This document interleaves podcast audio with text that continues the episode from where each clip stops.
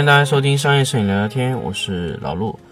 那么这期节目呢，来跟大家分享一个以前我们聊过的话题，CS 二四幺零的长期评测。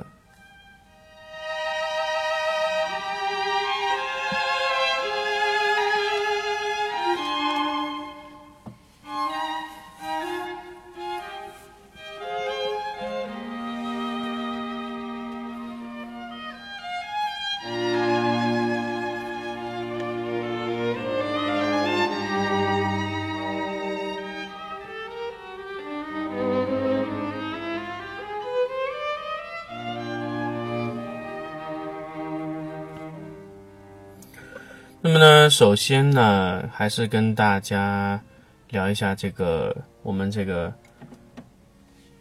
我们年后啊，三月份啊，在广东惠州要开的这场 workshop。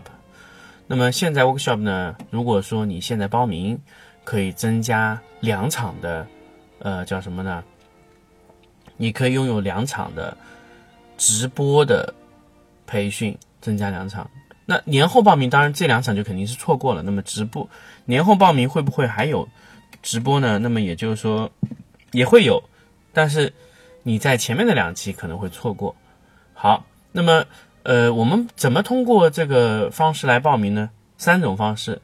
第一种呢是关注商业摄影聊聊天的公众号，里面可以搜索到我们广东会收的报名的方式这个场次。第二个方式呢就是。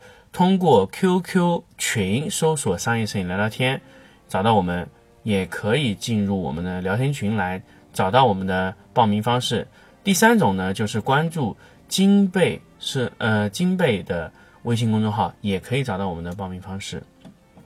好，呃，我们继续开始我们这个这期节目。那么，呃，想跟大家说什么呢？就是 CS 二四幺零。是我现在拿到手上，应该是使用了应该满满的两三个月吧，两个月多一点点。那么这台机子呢，从拿到手到使用到现在，呃，整体的使用体验呢，我可以跟大家确实可以去分析一下。呃，因为在中间我们还使用过了 S W 的二七零零的明基的那款，所以也可以跟大家直接做一些对比。那么只能说什么呢？如果大家特别想知道结果，那当然我现在就可以给大家讲，叫直接给大家这个一个结果。那这个结果其实非常简单，就是一句话，呃，我们是使用的 CS 二四幺零的，嗯，八位的面板，但是 SW 二七零零，大家知道明基的这块面板是八斗十。什么叫八斗十呢？它面板是八位，斗到十位的。那么，当然，CS 二四二零也是抖到十位的，就八斗十的一种面板。呃，那么我首先不管它是抖的方式还是怎么样，它它的面板输出是给它十位的。那么，呃，在这里呢，就跟大家明确的说一点啊，就是结果就是那一句话：你大爷，永远是你大爷。也就是说，一卓不管卖的多便宜，型号多垃圾。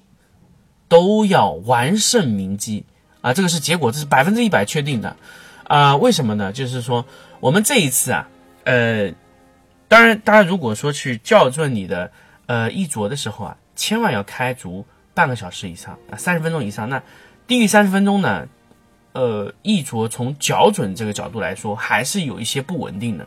那么一卓的呃，基本上的 Color Edge 系列的所有显示器都需。都有一个什么技术呢？因为这个是，呃，一桌的供应商和我说的，就是它有一个快速的升压技术，就是让快速的启动的时候呢，快速使用升压技术，让，呃，所有的部件快速升温，达到那个温度以后，它就会回到正常的温度。那么它有一个快速的稳定过程。其实。呃，在刚开机的一分钟呢，其实是一卓是非常不稳定的。它其实因为它属于快速的超频的这种工作状态，那慢慢通过一分钟以后呢，它达到那个工作状态温度以后呢，它就会稳定下来。基本上，呃，如果你快速的使用，基本上三分钟左右是比较 OK 的。那么如果你要去校准，你要达到一个特别恒定的一个状态，三十分钟，三十分钟你再去测试，它会非常非常的稳定，因为一卓的。状态它是在一个恒定态中的工作是非常好的，啊，那么一卓呃，因为这次 CS 二四幺零我还配了 CH 二四零零的遮光罩，那这一次是整体都配齐了一卓的所有的配件，包括它的遮光罩，包括它的呃显示器啊，呃，任何的一些东西，因为我后来是使用 Color Monkey 的校准，那么整体来说，呃，精确度到什么程度呢？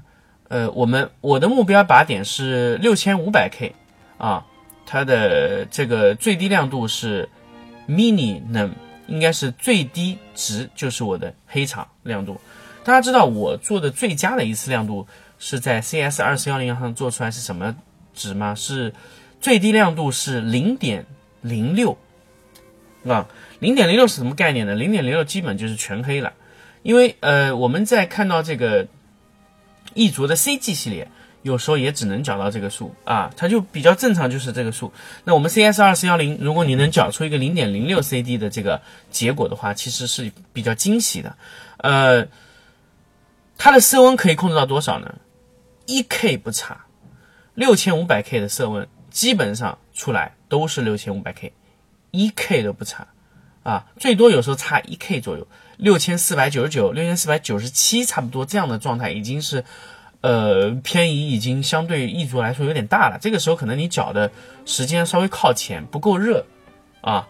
那么正常稳定下来以后，就是能准准的搅出六千五百 K 的白点，加上零点零六的黑场，非常的准确，非常之准确啊。使用的时候呢，边缘的均匀度的控制也非常的好啊。甚至我们没有开均匀度，以均匀度优先，我们只是是以开亮度优先。但是整体的均匀度的控制，一卓就是完胜了明基。但当然，明基没有说特别糟糕，明基只是相对一卓来说是差的还是非常远啊。那么，呃，当然，因为明基是一个呃。也不能说是它是一个初创品牌，只能说它在做色彩管理的显示器时候是可能是一个门外汉刚刚进门的那个状态，和一卓这种大神大佬大咖级的顶尖的品牌做了这么多年的色彩管理，可能确实是一种呃欺负人的那个状态。但是没有办法，因为一卓有一款 CS 二四幺零这样的几乎差不多价位的显示器啊，所以。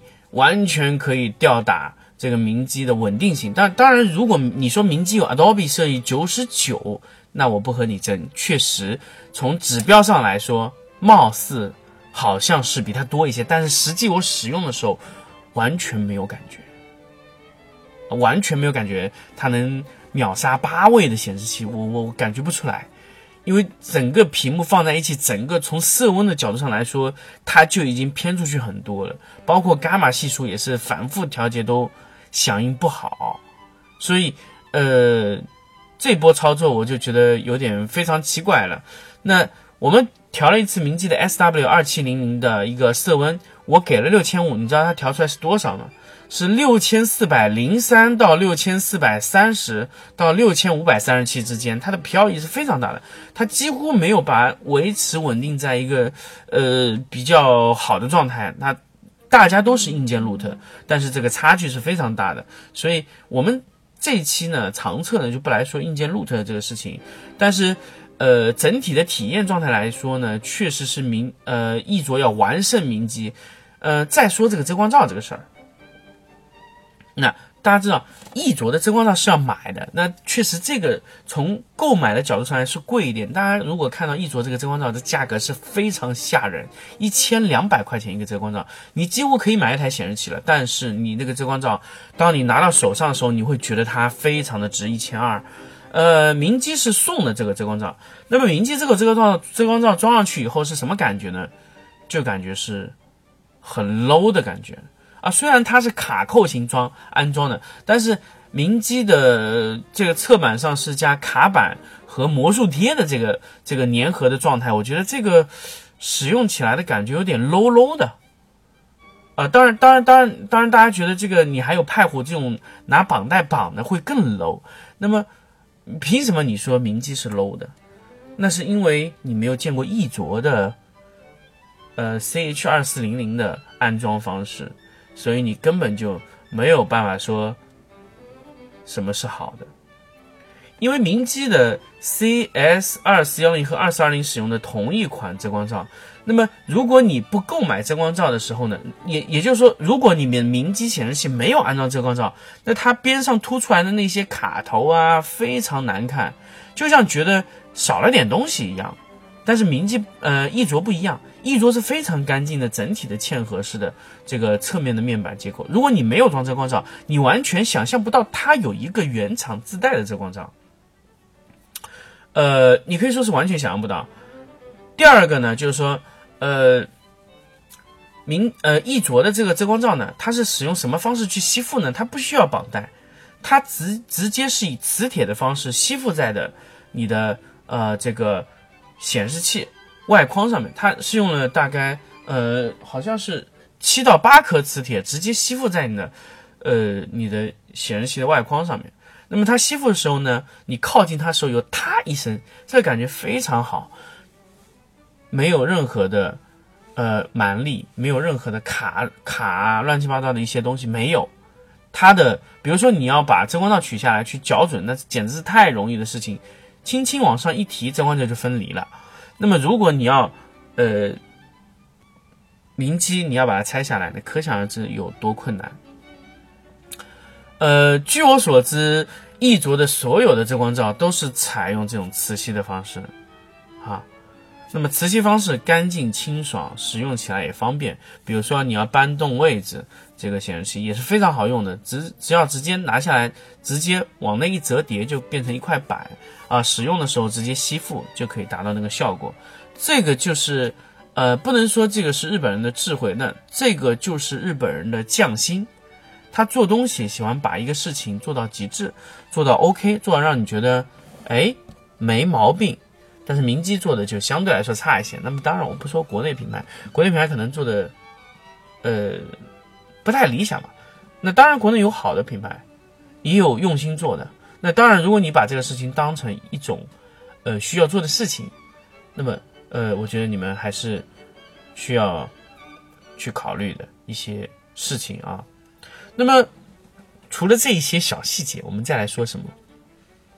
明基的按钮。全部设在了什么呢？全部设在了这个屏幕的下侧，哦，这个使用起来的感觉是非常非常的糟糕的。有时候我根本就摸不到是什么按键，一二三四五根本看不见啊。然后呢，呃，你要去触摸这个，呃，它是完全是物理按键。那么，呃，一着它是完全是触摸型的按键。清清楚楚，不使用的时候灯全部亮着，那么你要去触摸按哪一颗键就哪一颗键。而且我要跟大家汇报的一点是什么呢？易卓的显示器它把菜单设计的非常非常的迷你，非常非常的简单。为什么？大家知道为什么吗？因为易卓所有的功能全部是通过软件控制，也就是说你通过软件设置完以后，所有的东西在你的显示器上显示的就是非常简单的，一二三四五六七。所有的软件都是，所有的硬件都是通过软件控制的，啊，那软件然后写入到那个地方，就变成非常简单的几行字。那么它字做的非常小，它在不显示的区域全部都是无覆盖的。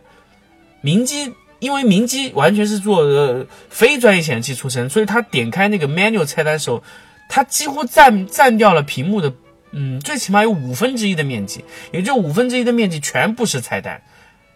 那么，如果你在使用屏幕的时候，我想问，这个菜单对你的眼睛遮挡非常的糟糕，真的是非常非常非常糟糕，因为那块面积你完全看不见东西了啊！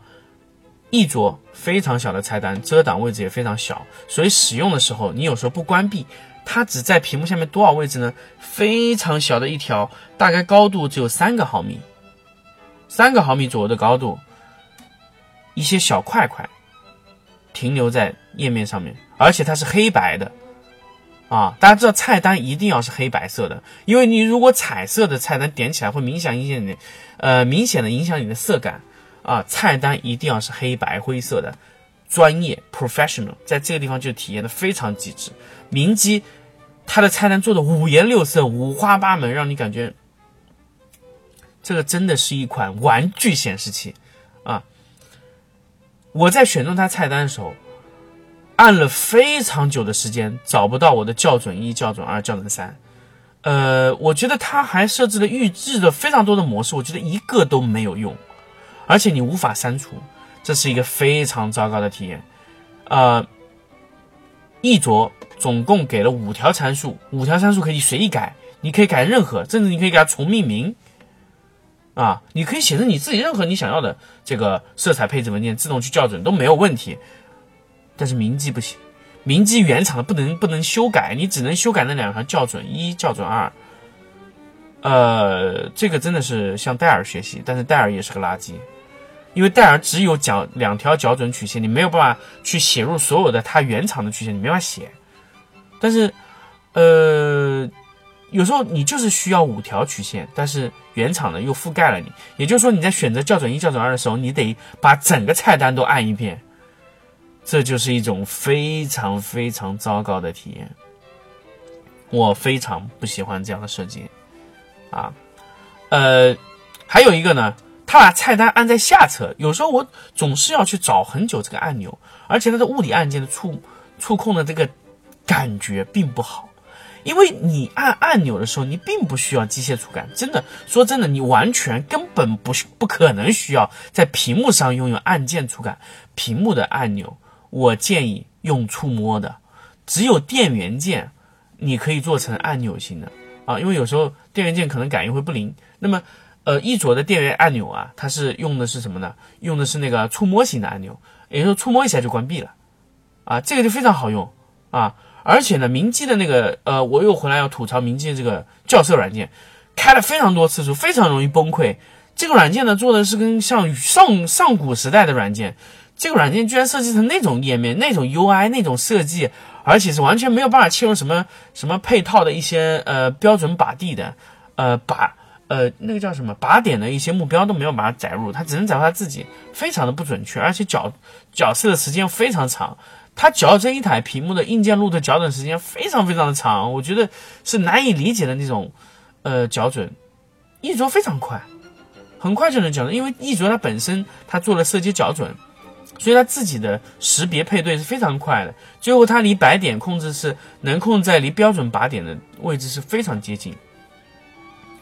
呃，所以因为这个原因呢，其实，呃。可以说，你如果说要购买这个价位的显示器，我觉得，呃，直接购买一卓就好了。明基几乎不太需要考虑，因为这么多点的整体的设计下来，就这个体验就会在那里摆着。还有明基那个有一个 OSD 的一个一个触控按按钮键盘啊，就是像一个圆圆的盘。我一直以为你你大家知道，因为我一一开始一直以为这个键盘是蓝牙控制的，结果有一根非常长的线。非常讨厌，因为这个东西它嵌在那个呃下面那个按钮盘里面，而且这个这个东西有一个非常非常不好的点是什么？因为它在做的时候，这个做工非常糟糕，导致它那个缝隙非常大，非常容易卡灰。时间长了以后，那个按钮啊按下去的时候咯吱咯吱非常响，就那个体验就非常糟糕，还不如直接用触摸的。你这东西为什么不采用蓝牙的形式去控制呢？可以离开你的。这个按钮，呃，让它离开你的这个显示器，你放在边上手按都 OK 的。为什么不做这样的设计？我觉得这个，呃，非常奇葩的一个功能。还有一个，它虽然有一个自动旋转的功能，菜单也可以自动旋转，呃，它可以通过后面旋转屏幕自动去感应这个旋转，但是我觉得这根本就没有用，因为苹果，苹果的系统就没有办法识别你转，所以有意义吗？我觉得一点意义也没有。它自动的感应的旋转，而且它线非常容易掉，呃，整个卡口的问题就是也问题非常多。再来，我要说一个点呢，要吐槽是什么呢？它的 USB Hub 的接口居然只有两个 USB 接口，一卓是给了三个。那么其实啊，其实它是有三个接口的，但是它其中一个 USB 接口呢做成了 SD 卡的读卡器。我就想现在问，谁会在？啊，电脑的显示器上插一张 SD 卡，而不把那个 SD 卡的接口留出来当做一个 USB 接口，我觉得是一个，这是一个非常非常傻缺的行为。啊，那么这个可能有些人问，为什么 USB 在显示器边上要设置这么一个 USB hub？那么简单来说，就是让你的角色器可以快速插在你的呃 Hub 上面直接角色啊，甚至你可以去插一些移动硬盘啊，或者说一些其他的一些呃无线网卡之类的一些东西啊。那么这个呃设计，我觉得是非常非常 非常非常傻缺的一个行为啊，所以嗯，你懂的。虽然其实我们聊了这么多 CS 二四幺零，呃，但是其实我们想说 CS 二四幺零的一个长测的一个计划，但是为什么我吐槽了明基的 SW 二七零零啊？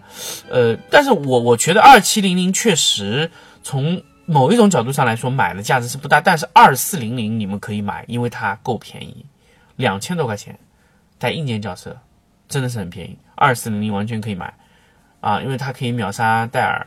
沙拉戴尔是没有问题的，但是跟一卓还是有一些困难。如果你只有两千来块钱的预算，买明基的二四零；如果你买一千块钱，戴尔 U 系列 U 二三幺二、二四幺二这种机子，一千来块钱，不用考虑，你只能选这个，其他你没法选。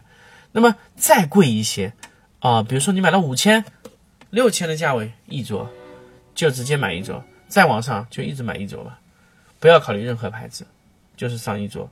也就是说，只要你的价格有六千块，你就可以直接上一桌，完全不需要考虑任何的其他品牌。五千到六千之间，啊，五千左右你都可以干都敢考虑。只要呃一卓一旦是做活动的话，可能五千块钱左右你还是可以买得到 CS 二四幺零的机器的。所以买。买二四幺零，如果你没有钱，你的价格达不到这个呃要求的话，S W 二四零零可以买明基。呃，虽然吐槽这么多明基，但是二四零零那个价格是非常诱惑诱惑力的，你可以买。呃，因为从二二七零零测试上面来说，明基的这个硬校准还是有一点效果的。呃，它比校准出来的效果会比一般的显示器都要好很多，这是百分之一百告告诉大家百分之一百确定的。它的那个硬件校准的整个 root。的效果，呃，跟一卓是比不了，但是比其他的还是非常好，比尤其比戴尔的那个某一个什么 UP 系列，那是完全的秒杀啊！这个戴尔，戴尔的，如果你要买便宜的，就一千来块钱就买戴尔没有问题。再其他的牌子呢，就不建议大家买了，比如说 NEC 啊，什么其他一些牌子啊，就不要买了，因为那机子呢，首先不便宜，第二个呢，体验也非常差啊，就不要买了。那么，整体呢，给大家评测了这么多的呃显示器，那么包括 CS 二四幺零，我现在一直在使用的。呃，还有一点就是说，大家就是说有没有必要去买二手的一卓？那么简单来说，就因为一卓你是可以看到它的使用时间的，如果使用时间呢不超过八千，基本上是没有问题的。超过一万的时候呢，你可能要考虑一下，要打一点折扣。还有一点，就是在最后跟大家说一点，就是也是你们在用显示器的一个时候的一个痛点啊。呃，你们在使用显示器的时候啊，千万注意，有 DP 加插 DP，没有 TP，实在没办法呢，插 HDMI，因为 DP 可以给到显示器所有最大的信号，只有 DP 可以给到，其他都给不到。HDMI 一定会去缩水，如果它不缩水，它呃，也就是 DP 那个水平，所以 DP 是最大带宽、最高信、最高的信号位度的一个信号输入源。啊，最高的一个信号输入源，所以你们一定要选择 DP 输入，这是非常重要的一个呃输入点。其他的，如果说实在没有 DP 接口呢，你你用 HDMI 也没有问题，嗯，但是 HDMI 的色彩卫生不能保证。它有可能和 DP 一样，但是更大的可能是不一样的，是要比 DP 小，啊。好，那么关于这期节目呢，就跟大家分享到这里。还有一点，CS 二四幺零呢，我们在这个购买的时候，它送的是雷电二的接口。如果你是雷电三的显示器，啊，雷电三的笔记本电脑呢，你需要单独的去购买一根雷电三接口到 DP 的接口的一根。呃，数据线，呃，信号线，那不要用转接，不要用转接，不要用转接，强调，因为转接会压缩卫生，不要转接，直接买这样的线。OK，那么这期节目呢，我们就说到这里，我们下期再见。